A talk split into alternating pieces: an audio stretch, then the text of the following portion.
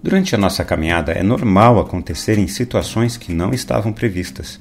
Obstáculos no caminho, uma pisada de mau jeito, uma tempestade. Um dos grandes desafios é não permitir que essas situações nos façam perder o ritmo da caminhada. Vamos caminhar juntos? O pecado é uma força estranha que opera em nosso mundo em oposição a Deus. O coração humano é constantemente balançado pelo pecado.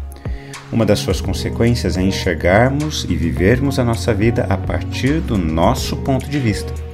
Medimos as pessoas a partir das nossas percepções. Nos tornamos egocêntricos, inclusive em nossa relação com Deus.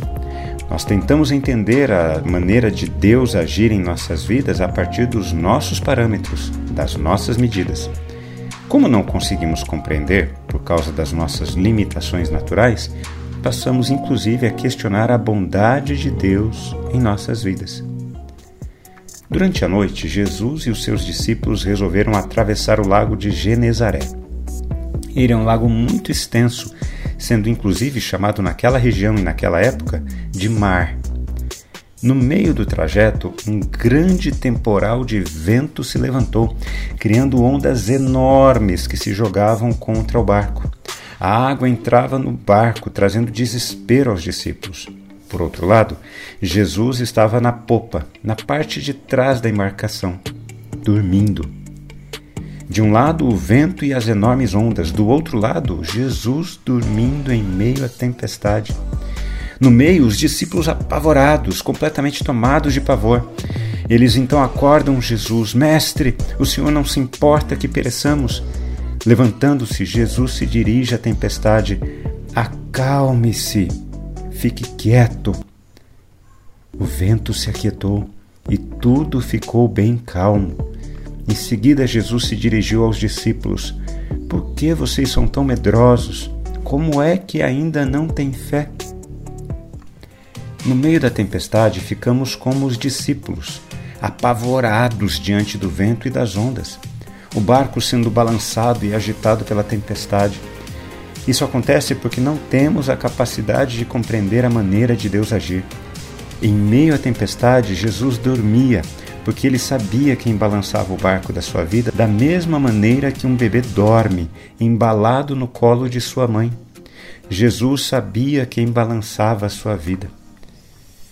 Para mim é muito interessante a maneira como costumamos acalmar um bebê que está assustado e com medo. Pegamos ele no colo e começamos a balançá-lo até que ele se acalme. Em nossas vidas, as tempestades de fora parecem ativar as tempestades de dentro. Os barulhos e perigos de fora fazem surgir com força os ventos e as ondas de dentro. A pergunta de Jesus aos discípulos é a mesma a mim e a você. Por que vocês são tão medrosos? Como é que ainda não têm fé? Fé é uma palavra que na Bíblia tem um significado diferente da que estamos acostumados. Fé não é pensamento positivo. Fé é confiança. Fé é confiar. Confiar que Deus sabe para onde Ele está me conduzindo. Que em meio às tempestades da vida, você confie sempre em Deus. Quando refletimos na palavra de Deus, precisamos responder a ela. Eu quero orar por mim e por você. Amado Pai, como é difícil para a gente confiar em Ti, mas a gente não quer ser assim.